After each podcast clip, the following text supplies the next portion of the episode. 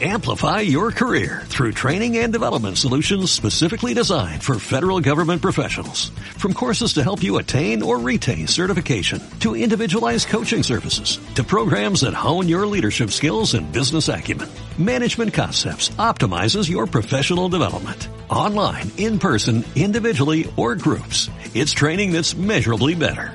Learn more at managementconcepts.com. That's managementconcepts.com.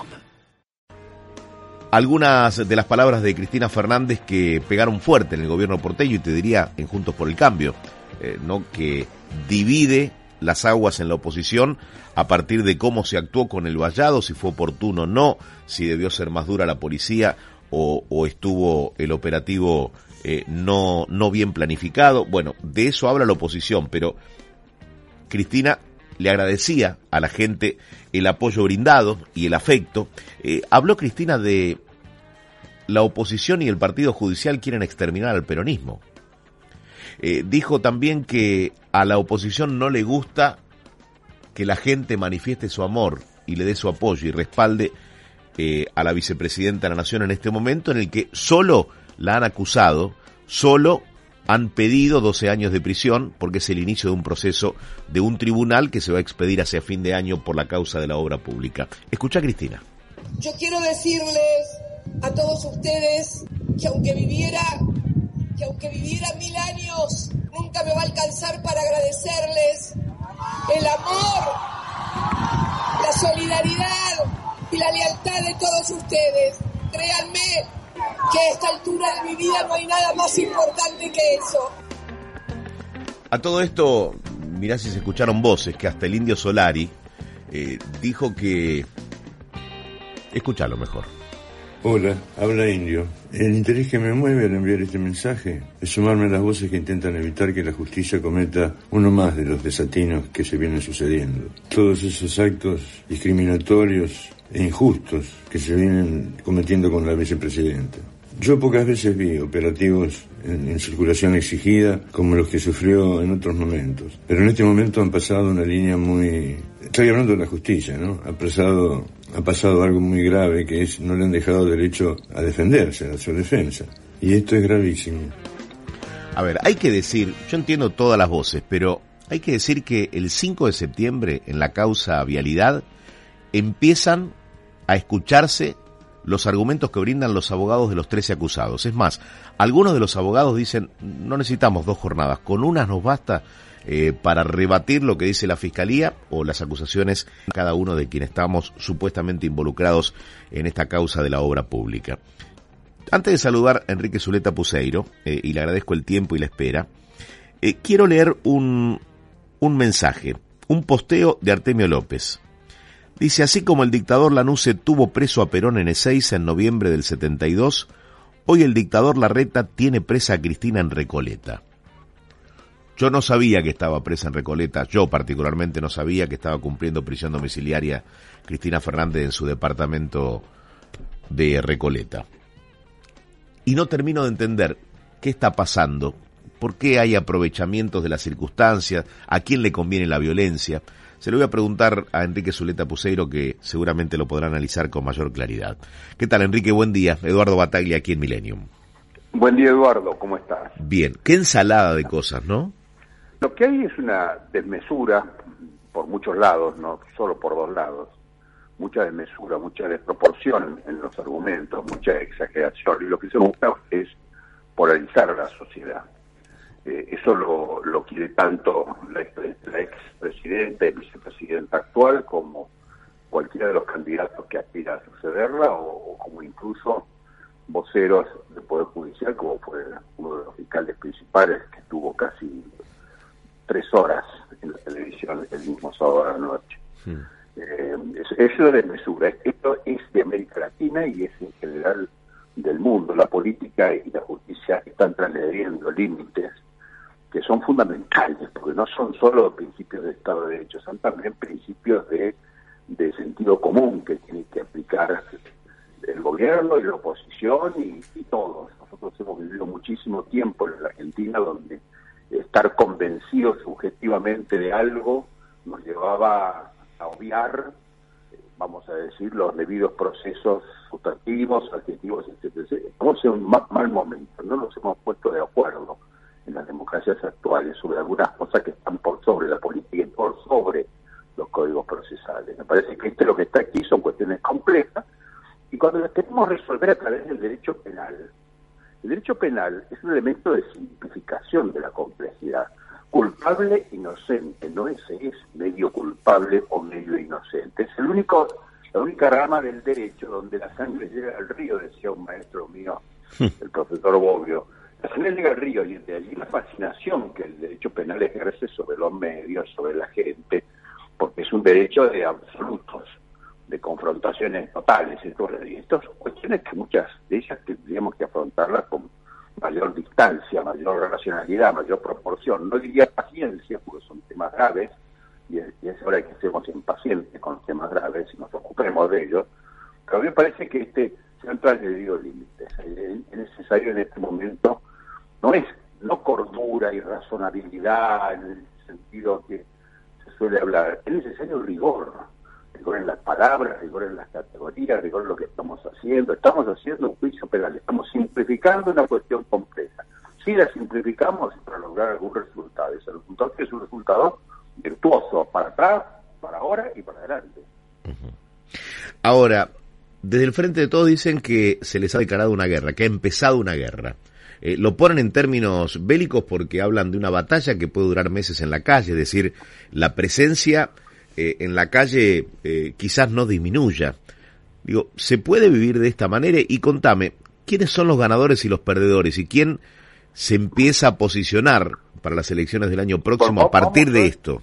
Veamos primero la calle. La calle es, es, una situación que hoy la política cuando no tiene otros medios va a la calle, por la calle de la primavera árabe, yo estoy en la calle porque vivo a 20 metros de Cristina, de Uruguay, ¿no?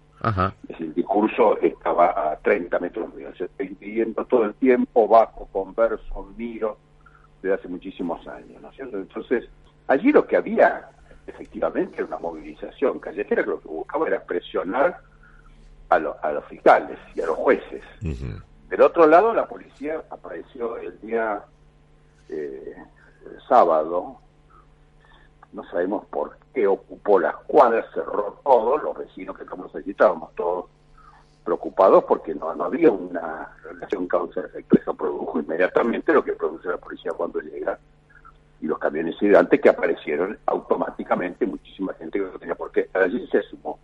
Ahora, eso me parece que fue una cosa muy deliberada de ambos lados. Cristina elige a Rodríguez Larreta como adversario, Rodríguez Larreta decide al resto porque automáticamente pasa a convertirse en el líder de la oposición. Es muy difícil ahora hacer peronismo fuera de Cristina y es muy difícil hacer eh, antiperonismo fuera de Rodríguez Larreta. ¿A dónde se va a ir a parar eh, todos esos dirigentes peronistas que pensaban hacer una transversalidad, una tercera vía, que estaban conversando con otros sectores del gobierno que eran muy atrapados. Lo mismo les pasa, me parece a mí, del otro lado, quienes quieren ser alternativa de poder, porque ahí está Rodríguez Larreta, asumiendo, rodeados de un grupo que no son todos los sectores del, del Juntos para el Cambio, es realmente la gente que lo acompaña a él, todavía no había radicales, por ejemplo, salvo los que están en el gobierno de, la ciudad. Entonces me parece que eso es extremar las cosas, elegir al enemigo, elegir al adversario, construir al adversario.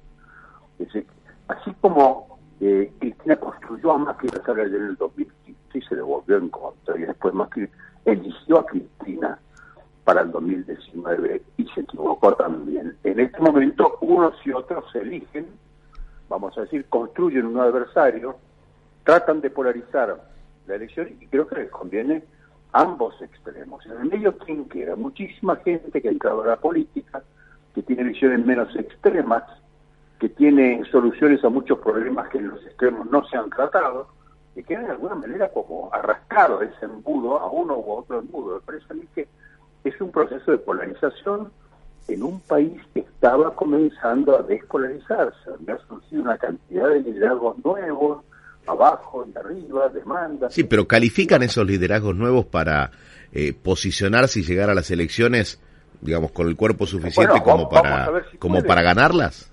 vamos a ver si pueden. Si hoy, por ejemplo, se suspendieran las pasos, que es una cosa que está funcionando, ya Salta la suspendió, seguramente hay tres o cuatro provincias que lo harán en las próximas semanas, pero a nivel nacional podría ocurrir que suspendieran las pasos.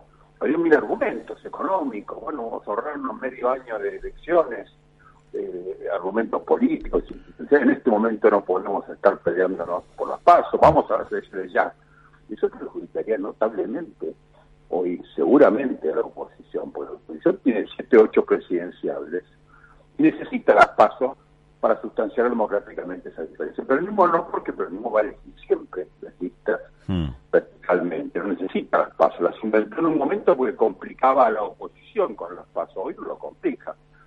Entonces, ¿te das cuenta? Entonces me parece a mí que eh, estas figuras emergentes necesitan de la política. Pensemos en Manes, por ejemplo. Manes, Manes se coloca una posición equidistante. Reclama la racionalidad, fuera de los antagonismos, de los automatismos. Yo me pongo en una posición de independiente. Ahora, él tiene un millón y medio de votos en la provincia de Buenos Aires. Es un peso que le permitió, junto para el cambio, ganar las elecciones el año pasado. Ahora, ¿a dónde va Manes en esta especie de polarización?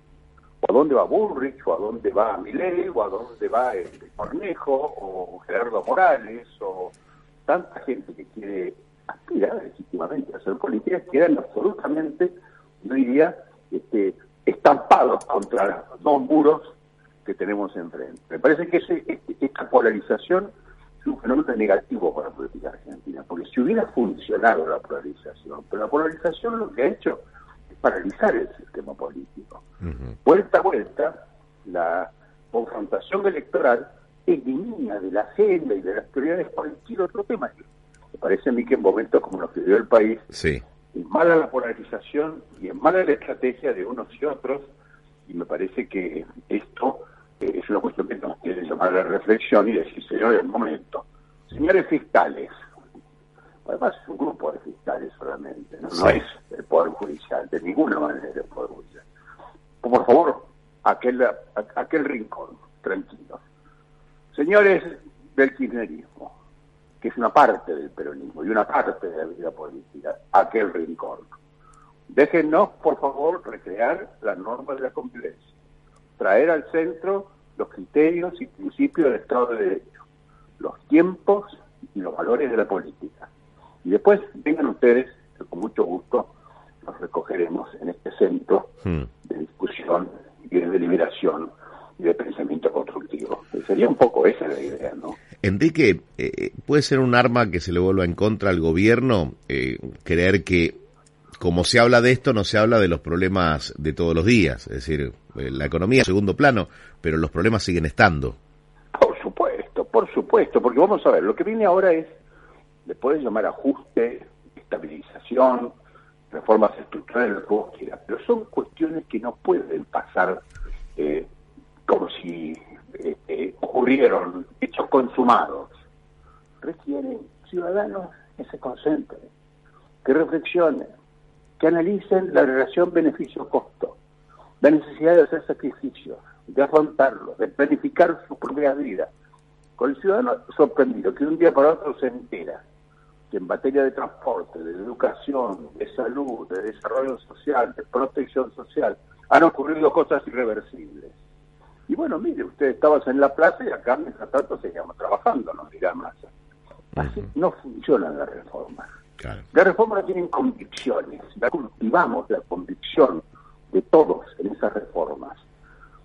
No pensamos en la reforma laboral, ni en la reforma previsional, ni en la reforma tributaria, ni en las facultades impositivas del Estado nacional, provincial y municipal. Si no nos concentramos en superar los programas sociales, ir hacia una economía basada en el trabajo, en la producción, eso lo tenemos que hacer como un esfuerzo muy deliberado. Todas cosas que nos distrae de ese objetivo. Hmm. Será muy interesante para los profesionales de la política, pero será muy negativo para una sociedad que necesita concentrarse en lo importante. Bien, bien. Enrique, la última, eh, háblame ahora como vecino de la vicepresidenta. Eh, Dicen que no se pudo dormir en la última semana. Digo, ¿cómo fue vivir estos días y cómo es vivir en esa zona? Eh, ¿El día del vallado, los días previos, los días posteriores?